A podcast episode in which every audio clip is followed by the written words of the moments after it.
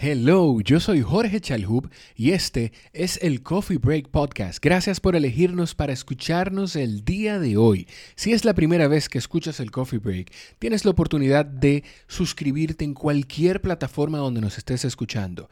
Si eres de los oyentes asiduos, pues muchísimas gracias. Seguimos creciendo gracias a ustedes que van compartiendo cada episodio semana tras semana. Tenemos un poco más de 30 episodios para los oyentes nuevos que estoy seguro que pudieran encontrar contenido valioso ahí que compartir. En un segundito les platico con quién converso el día de hoy. Primero, quiero hablarles de nuestros aliados de la esquina del sofá. Es una plataforma de acompañamiento y entrenamiento para deportes de resistencia a distancia. Visita la esquina del sofá.com, haces clic en diseñar un plan, vas a llenar un formulario y esta información es valiosísima para el primer contacto que vas a tener con los coaches de la esquina. También nos puedes escribir a info arroba la esquina del sofá. Quiero recordarles también que tenemos cuenta en Patreon, patreon.com slash el coffee break podcast, patreon.com el coffee break podcast, el link está en la descripción de cada episodio y esta es una plataforma en la que tienes oportunidad de formar parte de los colaboradores del podcast. Puedes aportar desde 1, 5 y hasta 10 dólares. Hay algunos valores agregados que vas a recibir por suscribirte en Patreon. Esta es una forma transparente que tenemos para monetizar el podcast y acumular algunos recursos que nos permitan empezar a adaptar los espacios de grabación y quién sabe, en algún momento pues poder tener cámaras para grabar los episodios y poder cargar el contenido a YouTube. Si no puedes aportar nada, pues no importa. El aporte más valioso que nos puedes hacer es compartir los episodios. El día de hoy converso con un comediante colombiano que se ha hecho famoso en redes sociales como Gato de Risa por hacer parodias de fotografías de famosos. Jonathan Melo estuvo en República Dominicana con dos shows exitosísimos en Comedy Club Santo Domingo con dos funciones junto a Starling y a Elías Cerulle, dos comediantes dominicanos, y en Punta Cana con una función en Comedy Club de Punta Cana eh, a casa llena también. Jonathan nos comparte cómo empieza su vida en los deportes de resistencia, cómo él llega a hacer triatlón en los primeros 20, 25 minutos de la conversación, hablamos sobre eso, y el impacto que este deporte ha tenido en él. Es una conversación que siento que esa parte de la conversación siento que es importante y que puede ser valiosa para mucha gente que nos escucha y que puede ser motivo también de que compartan algunas personas el episodio con gente que tiene que ustedes perciban que puedan tener temas de depresión o ansiedad. Jonathan habla muy abiertamente de esto. Hablamos de los chistes políticos o el humor en términos políticos en Colombia, qué tan difícil es, cómo él ha internacionalizado su humor y el impacto que tuvo Comedy Central en su carrera. Esto y muchísimo más lo hablamos con Jonathan Melo, gato de risa, en el Coffee Break.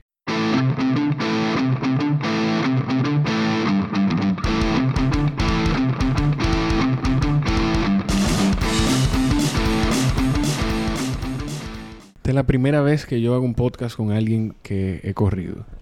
Uy, creo que, creo que esto, creo que este podcast debería tener como ese, ese aire que tiene. Hay un comediante llamado Seinfeld. Claro. Sí. Por supuesto. Bueno, él tiene un programa en Netflix que se llama. Comedians in Cars Getting Coffee. Esa vaina. esto, debería ser así, pero con running.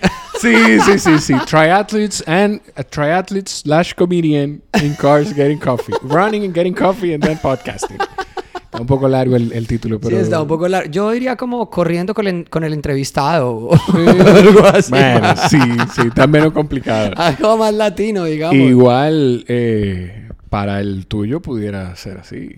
Uy, tú pudieras crear, tú pudieras invitar a amigos comediantes, llevártelo a correr, a hacer ejercicio y después sentarlo a hacer el podcast. Es que el problema de los comediantes es que nadie hace ejercicio.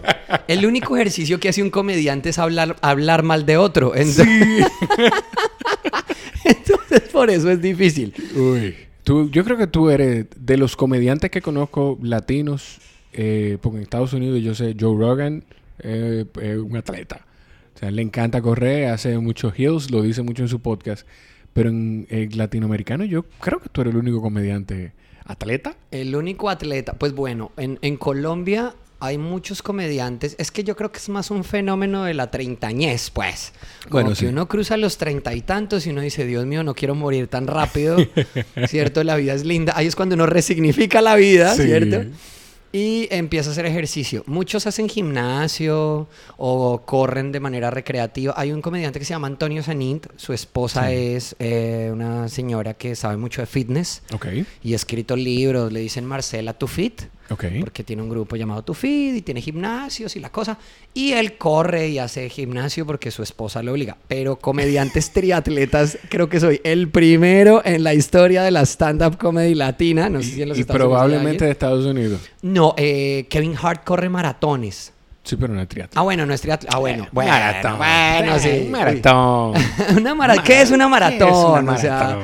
O sea, o sea, un kilómetro 42 veces. ¿Qué es eso? O sea... Por Dios. ¿Tú has hecho maratón? No, aún no. Ok. Yo tampoco. Probablemente por eso lo decimos así. Dicen que es más difícil una maratón que una triatlón. Yo... Eh, aquí me gustaría escuchar la reacción, ver la reacción de mi coach cuando escuche esto. Pero eh, yo creo que es retador todo y eso como que el tipo de persona, pero es que no me gusta faltarle respeto a nadie, pero yo siento que hacer un Ironman debe ser más difícil que hacer un maratón. Pues sí. incluso, incluso entrenar para un Ironman, entrenar, si, entrenar para una maratón es difícil. Quienes nos están escuchando y no saben lo que una maratón no es, eh, quien hace carrera de 5 kilómetros no ha hecho maratón. Ah, sí, porque es que la gente, ay, usted es el que va a hacer la maratón de los 5 kilómetros. Sí. O sea, no. Entonces, una maratón son 42 kilómetros, 42.295 kilómetros, algo así. Sí, sí, sí. 42 kilómetros pasaditos. Sí, que eso es una maratón. Y entrenar para eso es una. O sea, es muy demandante el tiempo. Sí, es el ciclo de dos meses más o menos. Eh, para una gente que está en forma y que ha corrido bueno, sí, para quien más o menos ya lleva entrenamiento, el ciclo dura dos meses y es intenso. sí. Fondos de 30, de 36, de 28. No, y correr seis veces a la semana, hacer gimnasio, o sea. Pero, entonces imagínate hacer una maratón después de calentar nadando casi, cinco, casi 4 kilómetros y montando 180 kilómetros de bicicleta. 180 kilómetros es lo que se pedalea una etapa de un premio, de una, carrera, pues de una vuelta importante, sí. Entonces, o sea, por eso, nada más que por matemática, yo siento que hacer un Iron, un Iron, un triatlón, no sé, un triatlón no, no creo no sé qué tanto, qué tanto más retador puede ser que un, que un maratón, pero hacer un Ironman definitivamente debe ser más retador. el Ironman es el Ironman y lo demás son los hijos. O sea, sí, no. Estábamos hablando de eso, de, de... Tú estás entrenando para hacer el 73 de, de Cartagena. Sí, sí, mi primer 73. Mi primer 73. Y tú me dices, ah, voy a hacer el Ironman de Cartagena. Y yo, espérate. Ironman, no, no, el 73. Yo, ah, ok, porque aquí mi coach le dice Ironman con apellido y sin apellido. O sea, sí, sí. Eh, son cosas. Igual el 73 es otra locura. Es otra locura. ¿Qué fue lo que. Estamos hablando de que mucha gente. Eh, hay muchas historias detrás de. De, la historia de, de, rehacer la vida, del fitness y demás de, la gente. ¿Qué fue lo que te llevó a ti a hacer, este tipo de deporte? Eh, ya en la, perdón, ya en la introducción, llevamos cinco minutos hablando en la introducción. Ustedes ya saben, porque se los dije que estoy hablando con Jonathan. Es Melo tu apellido. Sí. Jonathan Melo, que es gato de risa en Instagram, comediante colombiano, eh, súper reconocido en toda Latinoamérica. Bueno, eso ustedes lo van a escuchar en la introducción. Eso de decir súper reconocido suena. Es, es, horrible cuando uno le dicen, es un comediante súper reconocido. Y uno dice, hombre, yo no lo conocía. O sea, ¿quién es este tipo que yo no lo conocía? Sí, sí, sí. Bueno, pero pero eh, ya todo eso la gente lo va a escuchar en la introducción, pero me di cuenta que llevamos cinco minutos y no había dicho ni siquiera tu nombre en el episodio. ¿Qué fue lo que te llevó a ti a, hacer este tipo de deporte? Bueno, eh, es una historia muy particular y digamos que es una historia de vida bien especial. Muchos problemas. Muchos amigos, el comediante no es lo que ven, no es solo jajají, jajaja, no. El comediante es un mar de, inseguridades y problemas mentales. Sí, em, digamos que a mí lo que me llevó a esto es que, bueno, varias cosas. La primera, la relación con mi esposa estaba muy mal. Muy mal. en ese orden de ideas, yo busqué ayuda psicológica porque yo me sentía muy mal por eso. Mm, se me descubrió ansiedad y depresión. Okay. Bueno, se diagnosticó algo que yo ya sabía que sucedía, pero no sabía cómo llamarlo. ¿Cómo llamarlo? Okay. Entonces eh, empecé a tomar medicamento psiquiátrico para el asunto, pero el cuerpo no lo asimiló bien. Y yo como que me sentía muy mal. Entonces mi psicólogo dijo, eh, corra, usted está mal, eh, ya, no lo piense, póngase los tenis y corra. Ok. Corra, corra como sea, corra a donde sea, corra a lo que sea. Entonces yo me acuerdo que en medio de un eh, ataque de, ansiedad, sin pensarlo me puse unos tenis y salí a correr al parque. Enfrente de mi casa hay como una pista de casi un kilómetro. Sí de, grafito y corra y yo lloraba y corría, lloraba y corría, lloraba y corría, lloraba y corría, lloraba y corría. Al segundo día lloré menos y corría más rápido. Entonces me di cuenta que luego de terminar de correr podían pasar dos cosas. La primera, podía dormir porque llevaba, yo estaba durmiendo tres horas diarias, cuatro horas, o sea, la ansiedad no me dejaba dormir, dos horas, una hora esto me estaba regulando un poco el sueño por el cansancio corporal y yo me sentía un poco mejor, como, yo no sé, como más tranquilo. Como que cuando uno corre, y esto lo hablábamos con mi esposa, que todavía no nos separamos. ¡eh! sí, no, te iba a decir que empezó bien la historia porque empezó diciendo mi esposa, o sea, no mi ex esposa. Eso, Está muy bien. entonces, entonces... Em, ¿Tú decías que, que, lo hablabas con tu esposa? Sí, como que lo hablábamos y, y entre más uno corre, el cerebro tiene menor oxígeno, o sea, menor capacidad de, pensamiento, ¿no? pensamos menos. Entonces, eso hace que como que uno tenga como un momento, mi, coach le llama el momento blanco en el cerebro, que es cuando uno no piensa en nada. Mm. Solo está escuchando su respiración y sintiendo sus piernas como pistones una detrás de la otra, una delante de la otra. Ya. Entonces también es como la mejor manera para meditar que, puede tener un ansioso, ¿no? Porque le dicen a uno, medita y uno se sienta con los ojos cerrados y uno dice, qué estúpido me siento. O sea, me siento como un imbécil acá yo con los ojos cerrados intentando hacer algo que nunca va a pasar. Claro, porque todo, todo ese tema de la ansiedad y, o sea, me imagino, no, no sé, que sentarse, que tú eres, tienes un tema de ansiedad y te dicen, no, siéntate tranquilo y medita. Eh, estoy aquí porque no puedo estar tranquilo. Exacto.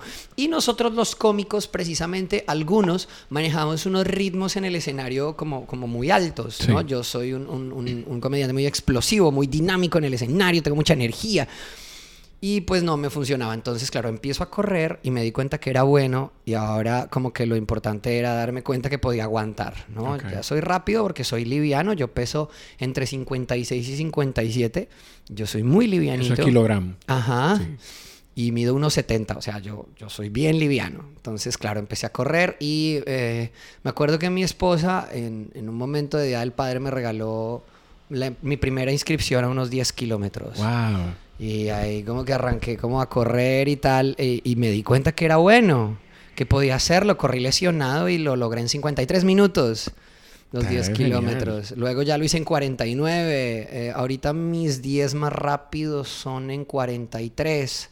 O sea, no, como que me di cuenta que podía correr muy rápido, pero pues aquí estamos todos ansiosos. Y, eh, ya llevaba como, no sé, cuatro meses corriendo.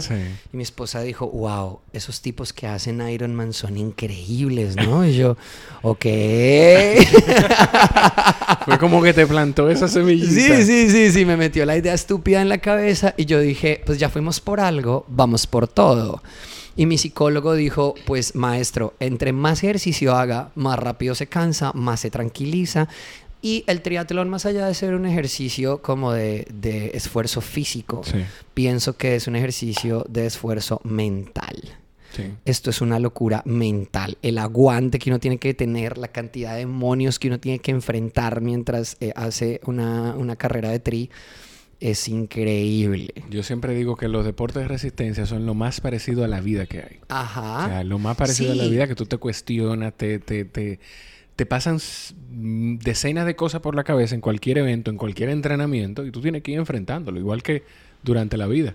Ajá, toda la razón. Si me mueve el lente de contacto. Si quiere, si quiere eh, eh, arréglate, no importa. No, no. Vamos a hacer una pausa. No hay lío, no sé ni cómo moverlo.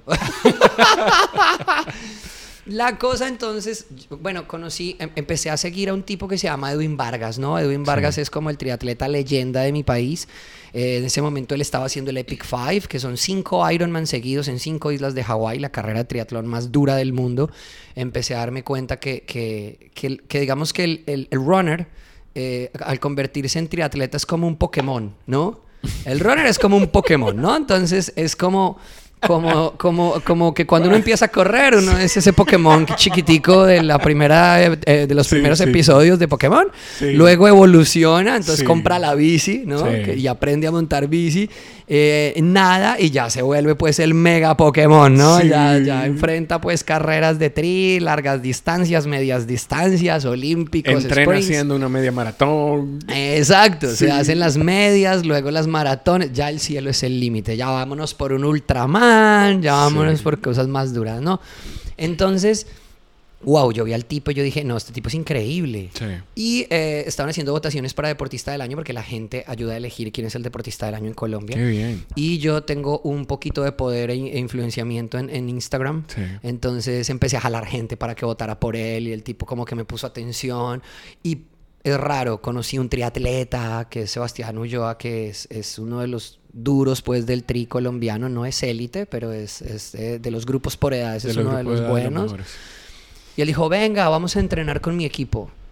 Y yo, ah, bueno, como sea. O sea, yo estaba buscando equipo para empezar a entrenar, entonces empecé a hablar con personas y me encuentro que el entrenador del equipo donde fui a entrenar ese día era el famoso, único e inigualable Edwin Vargas. ¡Wow! Y yo como groupie enamorada, ¡no la puedo creer, Dios mío! Y entonces, claro, me invitaron a un entrenamiento en montaña, subiendo unas escaleras eternas y yo mostrándome, ¿no? O sea, yo como pavo real en no conquista. Puedo dejar que Edwin me vea. Claro, no, yo quiero correr, yo quiero que él me entrene. Yo empecé, al otro día no me podía mover. Era como, tú sentías que era una audición. era como una audición, sí, sí, sí, era como una audición para entrar al equipo y tal. Entonces, el, vamos gato, no sé qué, y yo, ¡ah! yo loco por esas escaleras. Vuelvo y digo, al otro día no podía mover un pelo. Wow.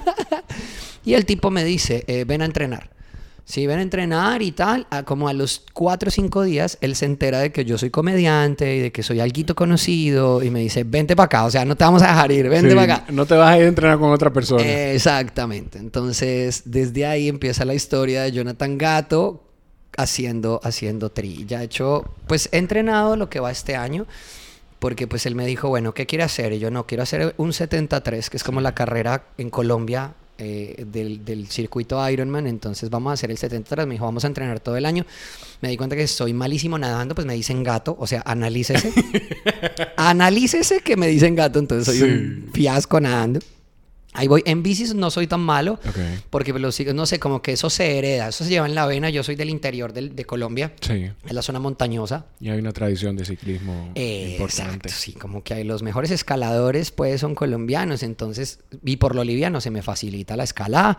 Y al correr, pues, si libero demonios, mato, guerra. O sea, eh, para mí correr es una cosa maravillosa. la batalla de... ¿cómo, la batalla, ¿Cómo se llama? ¿Tuviste Game of Thrones? Sí, claro. ¿Cómo se llama? La batalla de los, de, la batalla de los hermanos. Sí, sí, sí, sí, sí. Eso, tú llevas esa batalla en la cabeza cuando vas corriendo. Exactamente, sí. Una, una, pregunta. A mí me gusta mucho cuando se tocan ese tipo de temas y, que se hablen con esa transparencia, porque mucha gente quizás pasa por una situación similar y no lo comparte y, y cree que es algo único de esa persona. Y de hecho, la mayor parte de la gente que yo conozco llega a correr por bueno, quizás no la mayor parte, pero mucha de la gente que yo conozco llega a correr porque necesita ocupar su mente de algo. Yo empecé a correr por una situación personal en la que yo necesitaba ocupar mi mente y correr fue mi, mi respuesta. Y hay gente que se han alejado incluso de adicciones por eso, de ahí. Cuando tú, ¿qué tiempo tú duras corriendo en el que tú dejas de tomar medicamentos ya? ¿O tú sigues tomando medicamentos? Ya eh, no. no, a ver, yo, yo tuve que suspender porque en serio ya ya digamos que biológicamente estaba muy muy mal. O sea, vomitaba todo el tiempo, cólicos. Yo duré medicado no más de cuatro días, tres, cuatro. O sea, en serio, ya llamé al psicólogo arrastrándome con él, llorando además, porque yo solo obtenía por las pastillas, no recuerdo el nombre de las pastillas, pero me acuerdo que el psiquiatra dijo, esto es el Mercedes-Benz de las pastillas para la ansiedad y la depresión. Y yo llegué a sentir como ese momento de no sentir nada. Eh, lo sentí, em, lo sentía eh, de las 24 horas del día, lo sentía como dos horas. De ahí para allá sentía una angustia porque sentía como que yo estaba encerrado en mi cuerpo, mi cuerpo lentísimo y yo mucho más rápido. Entonces me daba angustia, eh, sudaba, eh, cólico, como digo, dolor. Y me dijeron, no, las dos primeras semanas son así. Y yo no aguanté ni una. Y le dije al psicólogo llorando, no puedo hacer esto más. O sea, en serio siento que me voy a morir y no estoy sintiendo que realmente mi cabeza tenga paz, que era lo que necesitaba. Por eso también es como una como las adicciones a las drogas, ¿no? Como, oh, es que estoy, estoy adicto a las drogas y no puedo salir de acá. Eh, pienso que cuando uno combate una depresión hay dos, dos cosas importantes. La primera, el estímulo externo, llámese medicamento, eh, meditación, eh, asesoría psicológica, deporte, y la otra es la voluntad. El de alguna manera cuando uno esté bien decir, quiero salir de esto, quiero estar mejor, quiero ponerme duro, quiero, quiero lograrlo quiero hacerlo, quiero hacer las cosas bien. Y ya es deporte. Pero entonces, claro, uno no sabe hasta dónde puede llegar hasta que lo intenta. Claro. O hasta que lo hace. Entonces, claro, salir a correr 10 kilómetros y terminar y voltear a mirar y decir, carajo, yo corrí 10 kilómetros, es una vaina que le, o sea, lo deja uno sin palabras, como que uno queda, Dios mío, yo que acabo de, o sea, yo pude hacer esto. Yo puedo hacer lo que sea. Y no estoy tan cansado, o sea, yo podría hacer dos más. Claro. ¿Y por qué no 15? Ve, y si me preparo para hacer 21, yo creo que puedo hacer 21. Ve, y, y si lo saco más rápido y más rápido. Y de pronto si me busco un entrenador y si me compro esos tenis que están bonitos y si de repente una camiseta eh, eh, más liviana o por qué no una camiseta sin mangas, una, no sé cómo le llaman a estas tipos de camisetas. sin, mangas, sin mangas. En mi, en mi país le llaman camiseta esqueleto. Eh, ¿Por qué no una bermuda corta? ¿Por qué no, ¿Por qué no ir a correr a la playa? ¿Por qué no ir a correr al frío? ¿Por qué no ir a correr a otra ciudad? ¿Tú has corrido, corrido algún evento fuera de, fuera de Colombia? No, no he podido todavía. una de las sensaciones más bonitas que yo he tenido corriendo es cruzar con mi bandera eh, después de hacer una media maratón o cualquier carrera fuera de, fuera de aquí. Es que eso lo he visto en las metas, sí. Es una sensación, además de esa, de esa sensación de, de conquista que tú tienes, de, de que cumplí esta meta, es la sensación de que en el ambiente del running, me imagino que en Colombia pasa igual, no importa si tú eres rápido o lento, o sea, lo que importa es que tú estás cumpliendo la meta, es tú sentir que la gente te está viendo y dice, wow, esta persona vino de ese país aquí a correr y te reciben con ese agradecimiento y como con ese respeto y, tú te sientes un atleta profesional. O sea, eso es una sensación sin comparación. Sí, y hay algo cuando uno corre y es darse cuenta que cada quien está en lo suyo, o sea, todos estamos en ese proceso de meditación, por ejemplo, yo cuando corro pienso, mucha gente me dice, bueno, ¿usted qué piensa cuando corre? Yo digo, a ver, yo, una de las cosas que pienso es eh, que yo no puedo mirar atrás porque detrás mío viene la ansiedad y hay detrás la depresión, entonces yo no puedo mirar atrás, no, ahí voy adelante, les voy ganando les voy ganando, les voy ganando. Pero entonces cuando miro hacia adelante me doy cuenta que de repente en la camiseta de la corredora de adelante dice, yo corro para ayudar a mi mamá a vencer el cáncer y demostrarle que sí se puede. Yo corro en la memoria de mi papá. Yo corro por los discapacitados. Yo corro, entonces uno dice, wow. Sí. Y, hay cosas místicas en, también esa individualidad grupal de la gente, como, como eh, vamos, dale, o sea, como ver a alguien que viene rezagado y para y puede que yo no lo conozca, pero yo lo jalo o me jalan, vamos, vamos, no pare, vamos. Entonces termina uno, yo me he abrazado con más desconocidos en las metas de las carreras de lo que podría abrazarse, no sé, alguien en una iglesia. O sea, total, porque me ha pasado en mis últimos 15 kilómetros que los hice muy rápido, los hice en una hora 04. Eh, Wow. Sí, yo corro rápido. Para que, para que, ustedes tengan una idea, el tiempo promedio de hacer un, corredor promedio, hacer una media maratón, eh, dos horas y si, o sea, si no es una persona que está muy entrenada, entre dos horas, dos horas quince es un tiempo promedio. Estamos hablando de que tú estás haciendo menos de una hora diez en la media maratón. Exacto. Ok. ok. No, y, y, la gente, para darle una idea a la gente también del vínculo que se crea este tipo de deporte, tú y yo no habíamos hablado nunca. Yo subí la promo del, show que tenías aquí en Santo Domingo. Me escribiste, ah, qué bien, gracias. Y te diste cuenta en mi perfil que yo era triatleta. Sí. Empezamos una conversación corta no nos habíamos visto nunca. Yo vine a buscarte para ir a correr. Duramos 30 minutos corriendo, hablando juntos. Y, y, ya, o sea, y ya hemos hablado de cuando tú vuelvas, de qué bicicleta, que vamos a entrenar, que el evento, un evento que viene que no podemos decir hasta que no sea oficial. Sí, sí, sí, sí, como que hay una hermandad en toda esta gente loca que sale a las 5 de la mañana a correr, porque toda la gente es como, ¿usted qué le pasa? ¿Usted, usted a quién le quiere ganar? ¿Usted para dónde va? Y gente que no corre que te dice cuando se termina un evento, ganaste. Sí, sí, ay, ay, ¿qué se ganó? Decía mi mamá, ¿qué se ganó, mijo? ¿Qué se ganó? Dígame que se ganó algo. Esta medalla, mamá, ay, ¿y qué le dieron al resto? Medallas como esta, mamá. o sea, ¿qué, ¿qué ganó, idiota? Nada, la satisfacción de haberlo logrado. Sí, la gente no lo entiende hasta que lo logra. La gente no entiende esto hasta que lo hace. Y sí, mucha gente me ha jalado o la gente compite con uno sin saberlo, como, hey, este tipo va rápido, me lo voy a pegar. Hey, no, no me voy a dejar. Bueno, en fin. Yo he hecho muchos amigos en el, en el running, eh, pues porque además como que el running es como mi deporte, de los tres del triatlón, es mi deporte como más, más disfrutable y el más querido y en el que me va mejor.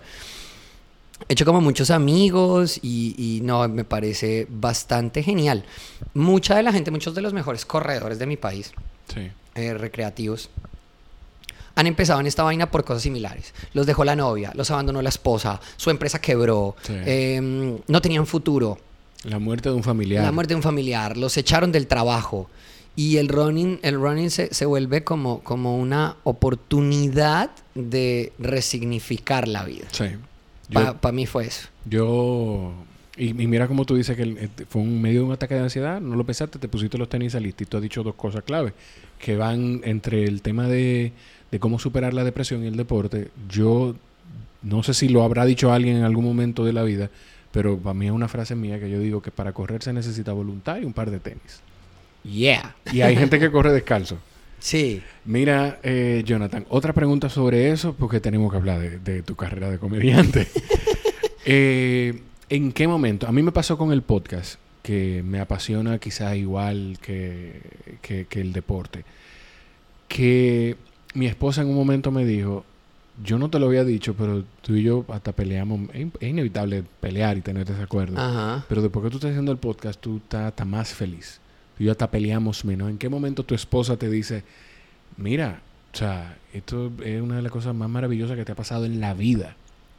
¿O tú te diste cuenta sin que ella te lo compartiera, te lo dijera?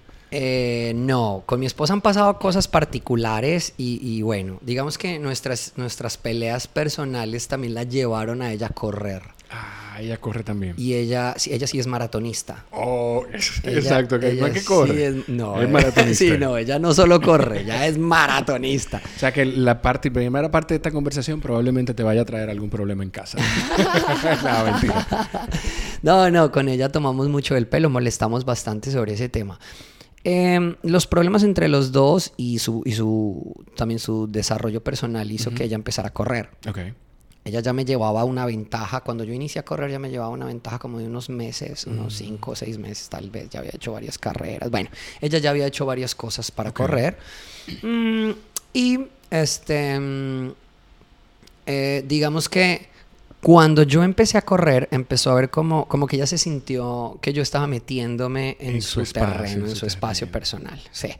Eso ha sido complicado. Este año yo cumplí mi primer año de corredor en la media maratón de Bogotá. Wow. Yo me hice, tanto así que me hice un tatuaje en conmemoración. Yo tengo unas alas tatuadas en los tobillos que dicen correr libera. Ahí tengo la otra. Ah, ok.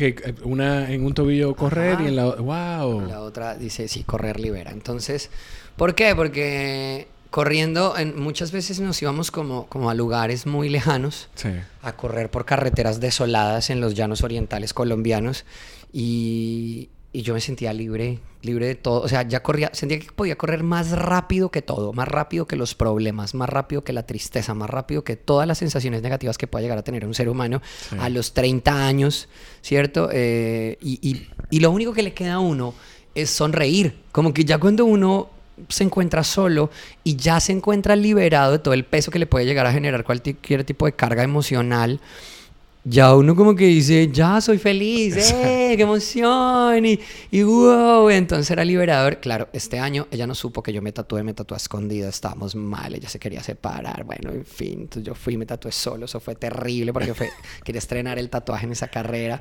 Eh, nos discutimos, yo no iba a correr yo no iba a correr mi cumpleaños de corredor, yo no, no, no dormí, no comí la noche anterior, pues uno para correr tiene que hacer una carga de carbohidratos y la pendejada. Yo había dormido dos horas, yo no quiero correr. Entonces ella, además que se levanta, ¿no? Dormíamos en cuartos separados, ella se levanta y dice, bueno, se nos va a hacer tarde.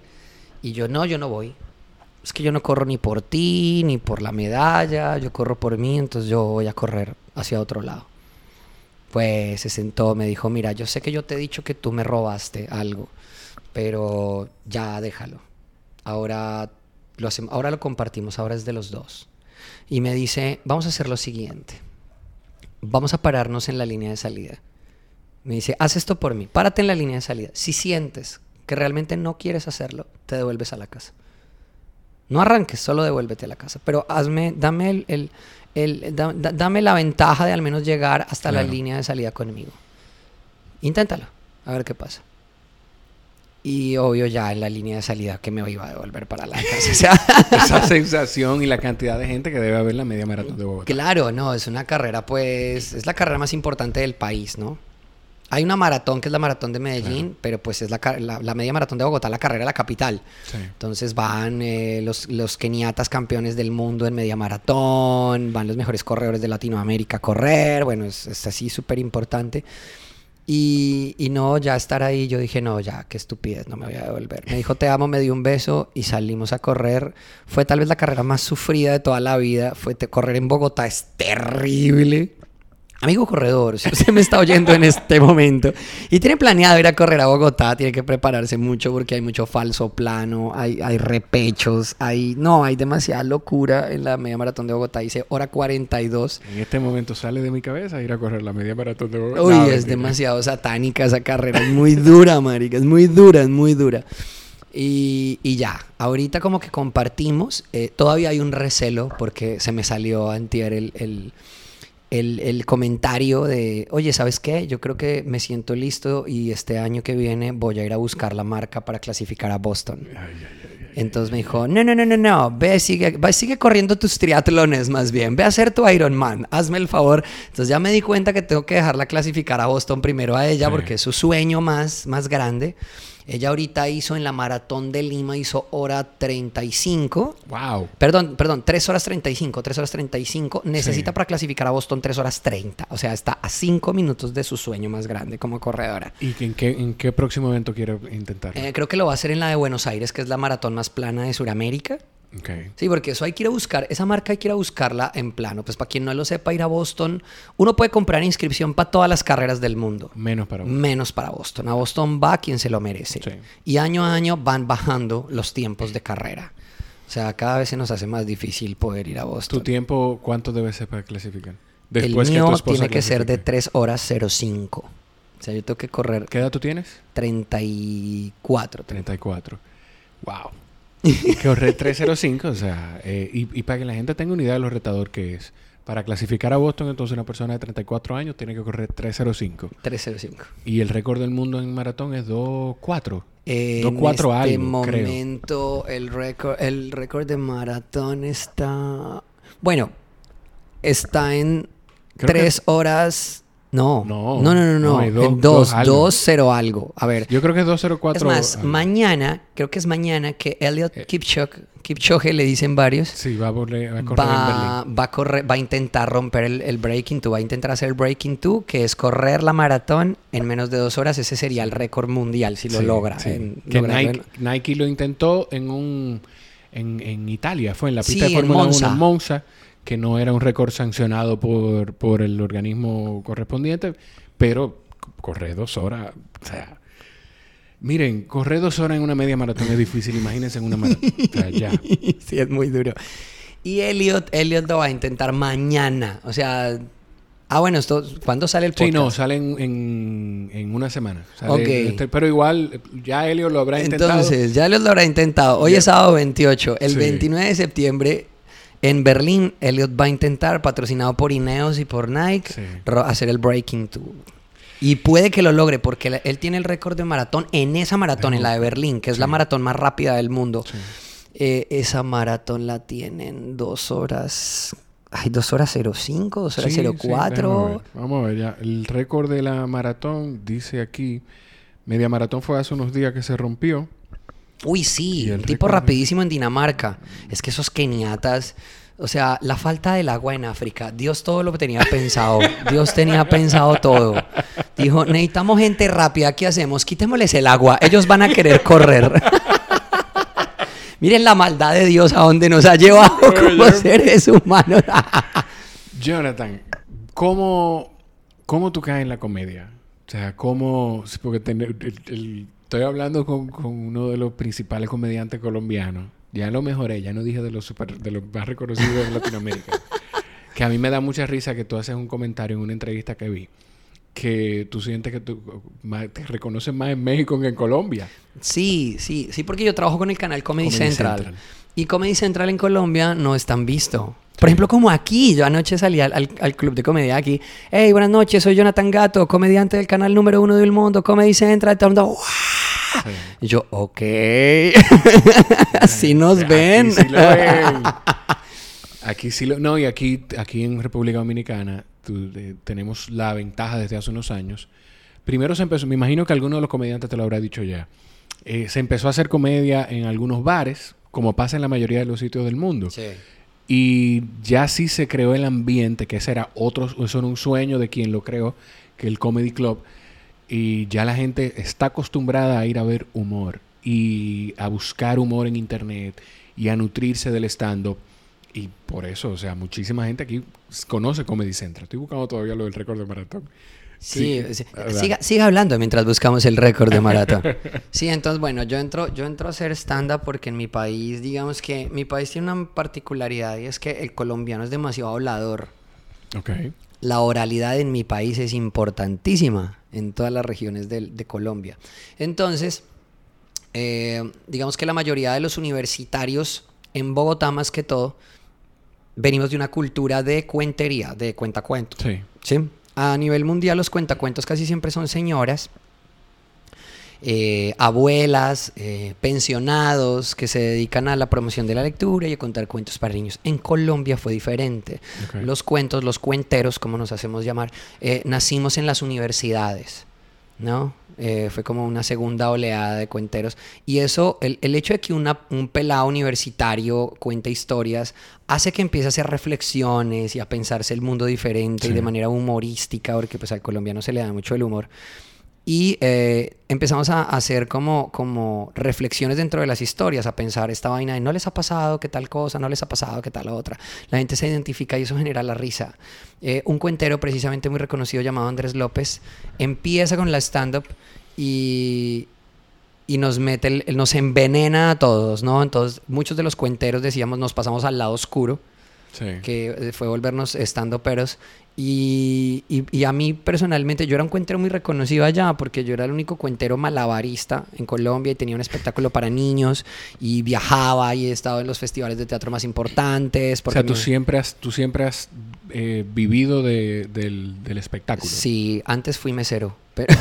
está bien. Está bien. Sí. Y soy docente también, soy profesor de artes y ahí ejercí un poco, pero pues no gano más como artista que como maestro, entonces... Lo de maestro es más vocación. Sí, Sí, pues porque mi mamá no me podía pagar una carrera más cara como publicidad o comunicación social, entonces me tocó ser profesor.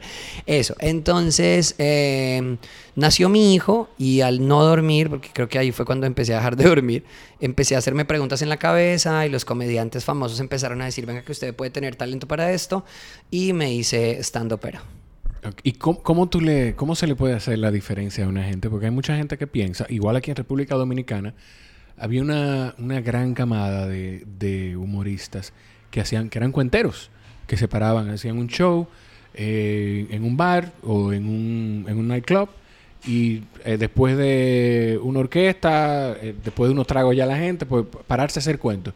Y el borracho que hizo tal cosa, o cuando uno va al barbero, ¿cómo es, cómo tú le puedes explicar a la gente la diferencia entre una gente que se para a hacer cuentos y una persona que hace stand-up.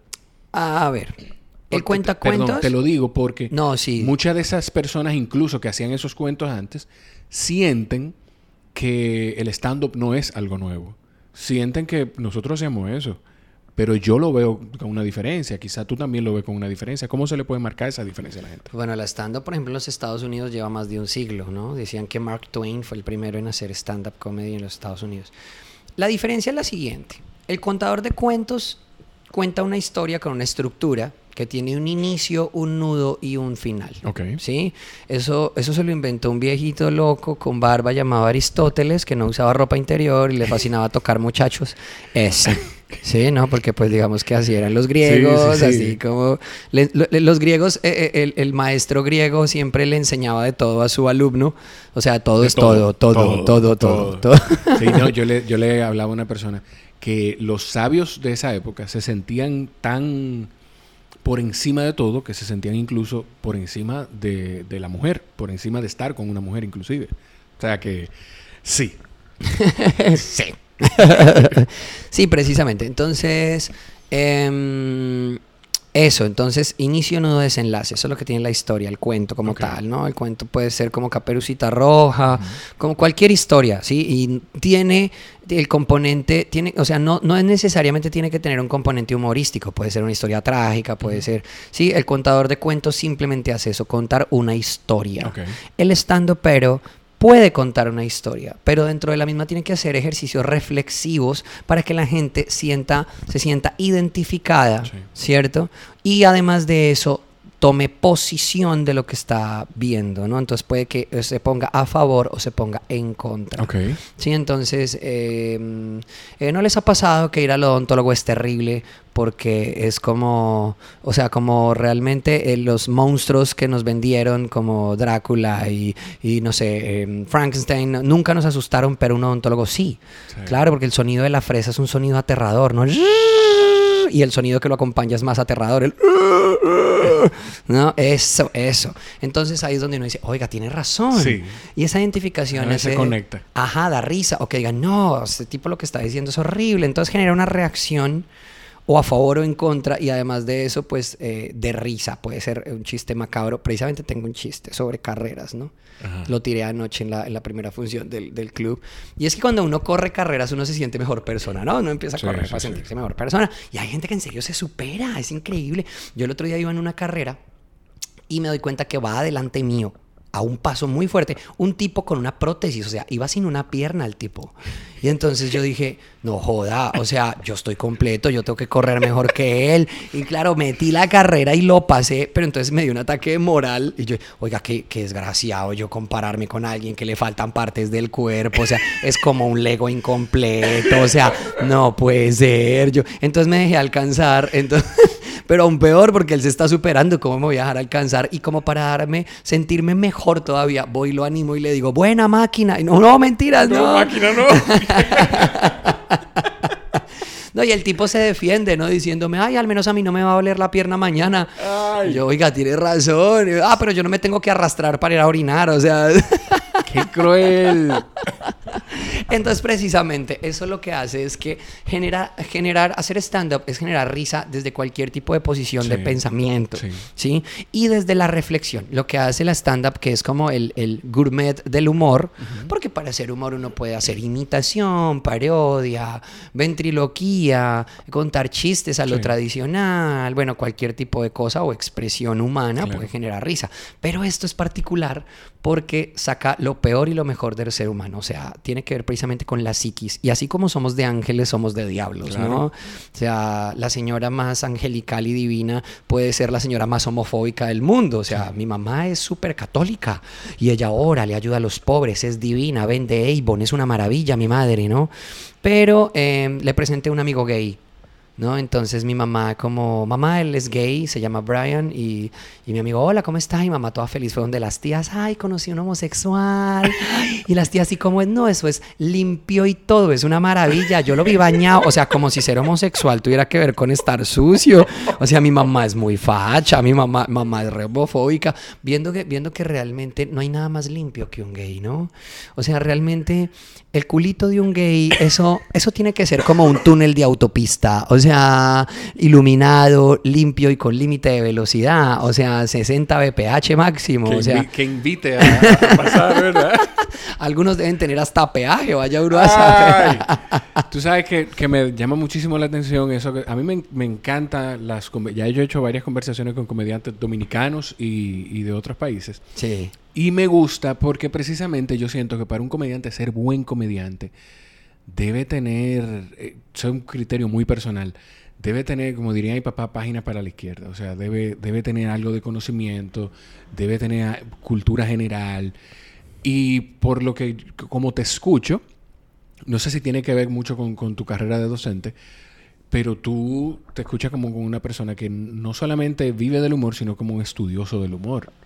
O sea, tú, tú estudias el humor desde, desde antes hasta, hasta, esta época. Claro que sí, claro. Toca saber uno de qué está hablando y dónde está parado, porque además la stand-up es muy nueva. En mi país tiene 20 años y simplemente la mayoría de nosotros nos dimos cuenta que podíamos hacerlo. Sí. Ah, yo tengo talento para esto, pero cómo, dónde, por qué, en qué momento podemos hacer un chiste y, no, y es apropiado o no, el humor tiene límites, para dónde va el humor negro, cómo hacer un tipo de humor que realmente, los comediantes todos soñamos con lo mismo, cómo hacer un humor que le cambie la vida al, otro, ¿no? Que rompa fronteras. Los Estados Unidos, los, los, comediantes gringos, tienen la versatilidad de que se volvieron líderes de opinión. Sí. O sea, los comediantes gringos hacen que la gente realmente ponga o quite un candidato eh, de, la, de, la, presidencia. O sea, de por sí la mayoría de los especiales de Netflix de los gringos empiezan con un chiste en su época de Obama, apoyándolo o quitándole el apoyo, y ahora todo el mundo tira chistes contra, contra Trump. Trump. claro. Sí, todos, todos chistes contra Trump. Entonces, y es el primer chiste de sus especiales Netflix. O sea, básicamente ellos son como los que le ponen como, como el lineamiento a los comediantes a nivel, a nivel mundial para, para para que hagamos lo que ellos hacen, ¿no? Como que yo quiero ser lo que él es. Sí. Eso precisamente es lo que busca todo comediante, como yo quiero cambiar el mundo, ¿no? Uno tiene un, ideal romántico, yo quiero cambiar el mundo risa por risa. Eh, sí, y, en mi país han pasado cosas bien particulares. Hay un comediante árabe, él es como el, el, precursor del humor negro en Colombia, él se llama Ibrahim Salem. Okay. Es un chico, es muy joven, es muy, muy, muy jovencito y eh, pusieron una bomba. Mi país es común que pongan bombas, o sea, es un deporte poner bombas. Y entonces pusieron un, carro bomba en una escuela de cadetes de la policía. Y no había terminado de explotar la bomba cuando ya Ibrahim soltó el primer chiste, ¿no? Entonces medio, y es un comediante conocido y famoso. redes sociales. O sea, él compartió un chiste, de inmediato chistes en redes sociales. y esta vaina viralizó. Y la gente se fue contra él, le amenazaron a su familia le dijeron que lo iban a matar, que cómo iba a hacer chistes de eso. Eh, llamaron a su mamá a decirle que la iban a matar. O sea, realmente es que mi país tiene un tintecito de agresividad y de violencia. Entonces, y pues digamos que tienden a desaparecer humoristas, así casual. Entonces, digamos que nos ha tocado, precisamente por ese tipo de situaciones, estudiar el, humor, ¿no? ser más cuidadoso con, con el Claro, saber en qué momento, saber por qué no podemos hacerlo, qué ocasiona eso en el ser humano, ¿no? Porque la gente no se puede reír de sus desgracias y en últimas, por ejemplo, para mí, yo tengo la frase interior como comediante de lo que no me mata me hace reír más fuerte. Ok. Sí, entonces yo convierto mis problemas en chistes. Sí, la stand-up de por sí le llaman comedia de autor. Sí. Porque nadie puede hacer los chistes como uno, así. El chiste se ha robado, siempre se sabe de quién es. sí porque tiene un, ingrediente de visceral el chiste. No, y, de hecho, tú mencionas lo de chiste robado. Hay una. Así de, de chiste robado famoso que yo recuerdo, hay un tema, hubo un tema con Rogan y. Y wow, ¿cómo se llama? Un comediante. Ah, bueno, y con otro comediante en Estados Unidos que Rogan, en medio de un show del tipo, ni siquiera era un show del comediante, ¿cómo es que se llama? Lo voy a buscar eh, Rogan ha sido muy vocal con, había sido muy vocal con eso y la carrera de ese señor desapareció. O sea, Pero usted es bien fan de Joe Rogan, ¿no? Sí, por el tema del podcast. Es que eh, su podcast es muy, muy oído, el Joe Rogan Experience. Sí, por el tema del podcast y Y a través de él he, conocido otros comediantes como Bill Blur. Eh, o sea, capo de capos. Sí, chulísimo. Y asimismo otros comediantes. Si te gustan, te voy a recomendar un par de, de podcasts de comediantes latinoamericanos. Ah, Hay uno que se llama Chente y Drach, que es de, Puerto Rico. El de Puerto Rico, él tiene podcast. Tiene podcast. Yo lo conocí por el podcast, ni siquiera por el humor. Y después me hice fanático de, su humor. De por si Joe Rogan es famoso por su podcast. Sí. Y el, y el, y el, y el el, digamos que el, creador o el precursor más bien del podcast en comedia es, es, gringo, es este... Mark Manson. Eh, sí, se llama así. Sí, de What the Fuck. Eh, WTF, el, podcast, que creo que fue como que el primer podcast mainstream que, que, hubo. No, pero este tipo, este tipo es un comediante muy viejo. Este tipo llevó a Obama a entrevistarlo en su podcast. Mm. No, es este tipo que es actor en esta serie Glow, ¿cómo se llama este man? Ay, carajo, se me olvidó. Bueno, mientras lo, encuentras, tú mencionabas lo del tema de, de, Ibrahim y el humor negro en Colombia. Es difícil hacer humor, bueno, yo creo que ya con esa historia se responde, pero es difícil hacer humor de la política de tu país por la situación tan tensa. Sí, claro. Claro que sí, porque se censuran programas de televisión por ese tipo de cosas. ¿sí? Eh, había un programa de, de, opinión de, que era con muñecos, entonces como con, como con títeres, pues. Y los títeres eran los políticos de Colombia. Ese programa fue censurado. Eh, para nosotros los comediantes colombianos, el referente más grande del humor se llama Jaime Garzón.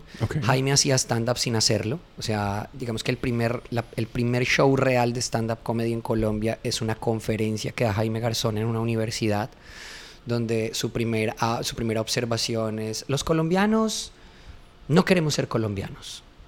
¿Cómo así? Claro, los colombianos de dinero quieren ser gringos, los comediantes clase media quieren ser mexicanos y los pobres quieren ser. Y entonces como, wow, y va uno y el tipo desglosa, entonces le dice cosas, jóvenes son ustedes quienes deben cambiar el país. Eh, bueno, y tiene, tiene unas observaciones bastante puntuales, ¿no? Em, entonces, y al tipo lo mataron. Él tenía, él tenía un Ay, carajo. Un programa que se llama Quack, Noticiero Quack, era una parodia de un noticiero. Entonces el, tipo como que eh, hacía personajes y criticaba la política del país y un eh, grupo paramilitar lo mató. Wow. Ya sé cómo se llama el tipo. Mark Maron. Mark Maron, sí, yo dije Mark Maron. Mark Maron. Mark, Maron. es, él es el papá de los, podcasts. de los podcasts. Sí. Pero bueno, en fin, sí, entonces es muy tenso hacer humor de esto. Sin embargo, ya está YouTube eh, y, bueno, digamos que también los memes y como que muchas otras cosas han eh, como intentado atacar la política. A los comediantes nos da miedo. Había un, comediante político muy importante, él se llama Julio Rodríguez. Él también tiene un podcast, pero él ahora vive en Miami porque lo amenazaron. Él tenía un programa para YouTube que se llamaba Sala de Reacción, Sala de Reacción, y ahí eh, le tiraba la política colombiana. No era tan visto, pero lo hicieron salir del país. Wow. Entonces nos toca seguir hablando de mamás y de parejas. Y, de, la vida y del rol. Exacto. Wow.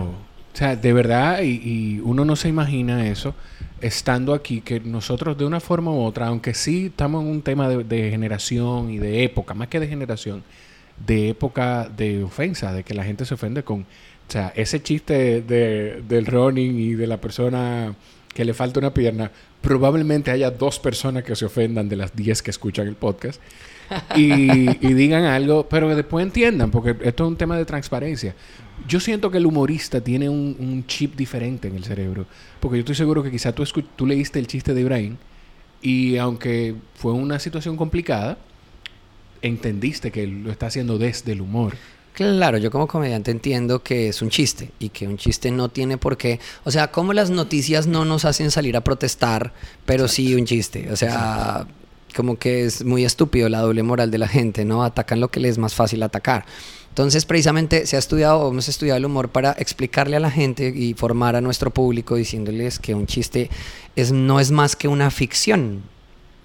En ese orden de ideas, si el chiste tiene calidad de ficción, pues no tiene por qué ofender a nadie ni nada. Pues si simplemente no te gusta, das un follow y ya. Exacto. Eh, eh, o sea, libertad, libre albedrío. Eh, le llaman los católicos. Jonathan, eh, llega Comedy Central a, Colombia y en qué momento tú sientes el impacto que está teniendo tu, presencia en Comedy Central, quizá en Colombia o, fuera de Colombia. Nosotros le apostamos a Comedy Central sin saber, o sea, simplemente porque era Comedy Central. Eh, yo, yo grabé tres veces para stand-up y grabé fui creo que el, el, el único colombiano, el segundo, ah no, con Ibrahim, fuimos los dos colombianos que grabamos para un contenido llamado Drunk History. Okay. Que era contar una historia de la historia patria, pues, de la historia de independencia, una historia de esta, borracho. Y es súper divertido, o sea, no, yo estaba muy ebrio ya, ya diciendo cosas de y Simón Bolívar. No, haciendo de borracho. No, no, no. Borracho. Ebrio mal de, de Bolívar y no dejen que mi hijo me vea así, por favor. Yo estoy muy ¿Eso está en YouTube? Eso está en la aplicación de Comedy Central. Hay, hay que buscarlo. Eso está en la aplicación de Comedy y no horrible. Además que, claro, grabamos la primera vez. Listo, vamos a grabar una vez. Cuéntanos la historia. No estás tan ebrio, más trago. No estás tan ebrio, más trago. Al nivel de vomitar, de ya, más trago, más trago. ¿Qué tomas? Whisky. Démosle más whisky, más whisky. Y sí, o sea, yo empezaba, hicimos Bolívar y yo, ¿por qué estoy aquí? Y yo, ¿qué estoy diciendo? La historia, gato, la historia. Ah, sí, sí, sí, la historia. Eh, no, manica, yo me siento mal, un abrazo. O sea, ya mal de la borrachera, cortan los mejores pedazos y ensamblan la historia. Sí, em, y pues yo sentía que Comedy Central en Colombia como que no lo veían casi. Además, porque Comedy Central nos generaba como esa necesidad nosotros de hacer un humor no blanco, no comercial, sino un humor rudo, un humor de pensamiento. Mi última rutina fue sobre que mi hermana se metía a una pandilla de neonazis, o sea, y eso nadie lo va a comprar para un show corporativo, en fin. Pero es curioso, de un tiempo para acá, yo como que, como que la gente me ha visto más. Además porque Comedy ha mostrado mucho mis rutinas. Sí. Tanto así que un mes, duré un mes siendo la imagen como del canal, o sea, salía todos los días en todas las, promos, todo. Eh, mis rutinas salían muy seguido. Y, y, es chistoso porque fuimos a comer a un restaurante muy clase media baja, después de un tri, después del tri de Bogotá. Sí. Y uno de los meseros me dice, no lo puedo creer yo, ¿qué pasó? Yo, Dios mío, ¿qué, ¿qué, pasó? ¿Usted es el gato? Yo, sí. No, usted tiene que darme un autógrafo, por favor. Y yo, ah, qué lindo, no sé qué. Y luego, como un mes después, 15 días después, fuimos con mi esposa a comer a uno de los restaurantes más exclusivos de la ciudad, a Cerata. Y entonces estamos ahí comiendo. Cuando el sommelier con su vino me dice, yo te conozco, yo te he visto, tú eres famoso. Tú eres el gato, tú eres comediante, a mí me encanta lo que haces. Toma una botella de vino. Yo, ¡wow! y salimos en una borrachera de ese lugar gratis. Wow. Entonces, sí, como que el impacto de Comedy Central ha sido increíble. Anoche también me percaté. Bueno, este año fui a Ecuador dos veces. También en Ecuador me han visto bastante. Sí, él es el de Comedy Central. Y yo digo, nos han visto en todas partes, menos en Colombia. En México también, como que, ah, sí, tú eres el uno de los colombianos de Comedy Central Colombia. Y anoche aquí, como, hey, yo soy de Comedy Central Colombia. ¡Wow! Y yo, wow, ay, sí, yo te he visto, tal. También digamos que en ciudades lejanas de, de la mía, como en la costa colombiana, que somos como si fuéramos dos países diferentes, como los, los costeños colombianos y la gente de interior no, no tenemos nada en común. Eh, tuvimos un show en Barranquilla hace poco y, ay, sí, los de Comedy Central, los de Comedy Central. Mm. O sea, yo ni por enterado. Entonces el impacto ha sido como tardío, sí. pero bacano. ¿Tú sientes cuando, cuando tú te das cuenta de ese impacto, tú sientes algo de responsabilidad de decir, wow, hay mucha gente viéndome, entonces quizá te, te, llegas a autocensurar en algún momento o por el tipo de, de, canal y de contenido que se comparte, tú dices, no, pero hay que darle más duro ahora. Sí, bueno, digamos que en el contenido, el contenido de comedy solo es para comedy. Es más, he pensado hacer un contenido más comercial para comedy porque no es el contenido que yo vendo. Ok. Sí, digamos que lo que hago es que mm, yo hago mucho humor blanco y mucho humor comercial. De por sí lo que traje anoche, lo que traigo aquí a Dominicana es, es un humor bastante blanco. No me meto con nada rudo porque pues no conozco el público, no sé cómo es. lo que vendo en Colombia es bastante blanco, que es eh, de lo que vivo de shows corporativos y eso. Entonces como que yo hago la rutina blanca y cuando la llevo a Comedy Central digo como la versión censurada de la rutina. Eh, o más bien la, versión sin censura, de la rutina. Entonces en ese orden de ideas, eh, así es como escribo ahora el material. Como una versión blanca y luego la versión sin censura. La versión, para el público convencional y la versión para el público Comedy Central. Exacto. Sin embargo, sí quiero decir un humor un poco más observacional y más inteligente desde lo blanco, porque pues también como que en mi país hay un fenómeno muy fuerte ahorita de humor negro en el cual los que lo hacen la mayoría son chicos, pero no miden la línea delgada entre lo que es humor negro y lo que es humor ofensivo. Entonces, pues también la gente, qué mamera uno ir a un show y que lo ofendan, ¿no? Qué horrible, qué, triste, qué... Entonces, más bien como un humor que sea blanco, que tire a ser gris, que pueda ser algo negro, pero desde lo, desde lo como desde lo, ¿cómo decirlo? Decente, como, mi chiste, como el chiste del corredor sin una sí, Sí, sí, sí. Que, que, te voy a decir algo. Si hay corredores escuchando, que, que hay muchos atletas que siguen el podcast, pues se reirán porque a todos nos pasa por la cabeza. Porque de eso se trata el humor, de tú poder conectar, tú lo decías, lo decías, de que tú puedes conectar con la gente. Eh, una, una preguntita antes de que casi tenemos que terminar porque tienes que prepararte para Ay, Dios mío, sí, me van a matar. Eh, ¿Qué tan complicado es adaptar el, show cuando tú vienes a República Dominicana, o cuando vas a Ecuador, o cuando vas a México? ¿Qué tan complicado es adaptar tu show que está hecho para colombianos, que sea un humor más global? Hay que elegir un set que sea bastante global de material. Sin embargo, si bien es cierto que somos países diferentes, Latinoamérica tiene ciertas cosas que las transversalizan y la transversalizan y a todos nos identifican. Entonces hay que tener hay que tener varios tipos de material. El comediante tiene que tener el material para chicos jóvenes, para adultos mayores. Asimismo tenemos un material que es transversal y uno va midiendo el público. O sea, cuando yo llego acá o cuando cada comediante llega a cada país va preguntando modismos, va viendo modos de vida, qué tan doble moralista es, el, es la sociedad, el país, eh, de qué temas se podrá hablar, de qué temas no. No sabemos si de pronto acá haya una coyuntura política y donde uno se ponga a hablar de más, de pronto alguien se levante armado y le dé un balazo en la cabeza. Entonces uno va preguntando esas cosas y va midiendo. Yo intento venir con el material más blanco y más general que pueda y voy midiendo en el escenario. De por sí de los dos shows que hice anoche, solo en uno boté el chiste del corredor. Ok. Sí, que, y cuando ya sentí que el público era mío. Sí. Sí, que ya... Que ya que ya entendían que esto es humor, o sea, no te me vas a ofender porque esto es humor, ok. Y cuando ya yo logro generar una, una, confianza con el otro, ¿no? De venga, traiga para acá, ahora le voy a decir un poco algo rudo para, para poder conectarnos mejor, ¿no? Hay noches en Colombia en las que podemos ser muy negros hay noches en las que no, hay tipos de público, de repente también por la desigualdad social, la gente con más dinero, no se le puede tirar un humor tan negro como si puedo tirarlo en un barrio donde puedo hablar de cosas más rudas y la gente ha vivido más cosas y se puede reír de esa realidad porque se puede levantar de ahí. Entonces, eh, sí, el humor que traigo es así y me reúno con cómicos de aquí y entonces cambia esta palabra, este chiste no lo hagas, o haz este otro, o métete por acá, o mira que los chistes de relaciones de pareja funcionan en todas partes, los chistes de, sobre la familia funcionan en todo lado. Entonces dice uno, mm, ok, perfecto. Está bien, está bueno. Eh, con eso de me, me gusta y yo entiendo que la gente se puede identificar con eso, de que el chiste del corredor que tú dices, que lo soltaste cuando ya tú sentías que el público era tuyo, es porque hay cosas que tú compartes con gente con la que tú tienes confianza y forma de hablar que no compartes con gente eh, con la que no. de eso se trata. Jonathan, gracias de verdad. O sea, yo sé que debe haber decenas de cosas que se quedan por, por hablar. Oiga, ¿cuánto llevamos en esto? ¿Como una hora? una hora? ¿Y sube la hora de podcast? sí, sí, sí, claro que sí. Yo subo el contenido tal cual como lo grabamos y lo subo porque yo siento que la gente, si le gusta, se va a quedar. Y el que, el que le gusta y le interesa, se queda escuchándolo completo. Y al final, yo hago esto para mí. ¡Oh, qué lindo! ¡Qué, idealista! sí, yo solo lo oigo para mí. Grabo y lo escucho. Si alguien más lo va a escuchar, bien. Si no, jódanse todos. ¿Cuánta, dónde, igual yo lo voy a poner en la, en la descripción del, del podcast, donde la gente te puede seguir. Que no hablamos, tuve de eso no hablamos. Yo sabía y no podemos dejarlo. ¿De dónde surge el tema de la de, la, de las parodias de en las Instagram. parodias de las fotos en Instagram. Eso, ¿Y cómo no iba a dejar, cómo iba a dejar eso? A ver, bueno, todo empieza de la siguiente manera. Yo en Colombia, en Colombia hay varios tipos de comediantes. Están los famosos y de ahí para abajo los semifamosos y los que hasta ahora están surgiendo. claro.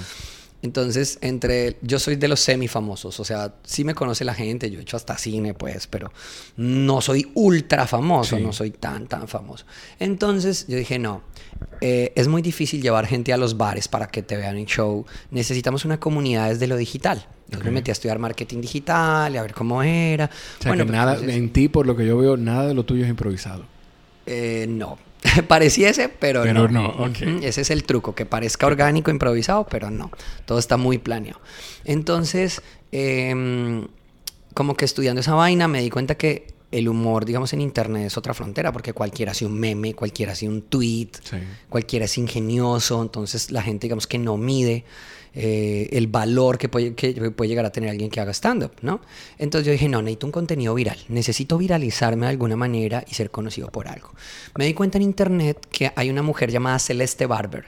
Celeste Barber imita modelos. O sea, es una señora gordita, una señora normal que imita modelos. Entonces todo el mundo la ama a nivel mundial, es cómica también, y todo el mundo la ama a nivel mundial porque imita modelos sin importarle nada. Yo dije, wow, eso está maravilloso. Y me estudié a mí mismo, bueno, ¿quién soy yo? Yo soy profesor de arte. Yo podría imitar algo, pero ¿qué? Entonces empecé a pensar, no, como, como afiches famosos del cine. ¿Pero con qué? Yo, como por ejemplo, voy a hacer como el R2D2 de Star Wars, ¿no? Entonces decía, no, ¿qué hago? Pero yo, ¿dónde me consigo un R2D2 tamaño natural para una foto? No, no, espérate, yo soy profesor de arte, y si hacemos uno. Y si en vez de carteles, más bien vestidos de modelos, pues la moda es como tan importante a nivel mundial que uno debería imitar modelos. Pero entonces, como los trajes más que las poses o el ser flaca, porque yo soy flaca, yo soy bien delgado.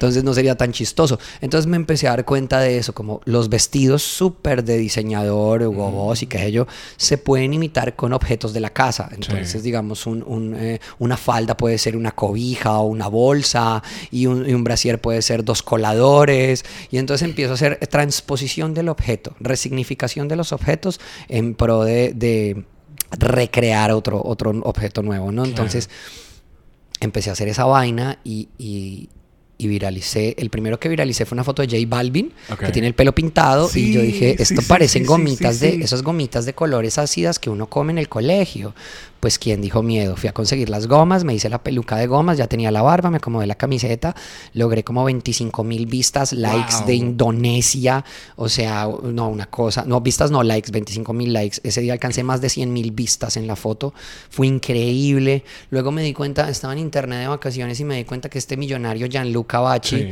estaba de novio de una colombiana y él bailaba como un loco. Yo, estoy idiota, ¿qué le pasa? Ey, pero está en una playa y yo estoy en la playa y yo tengo una bermuda roja y si me consigo un lápiz de ojos y me hago los tatuajes de manera chistosa, voy. Eso se viralizó de tal manera que alcancé más de un millón de vistas. Salí en televisión nacional como lo más viral del mes.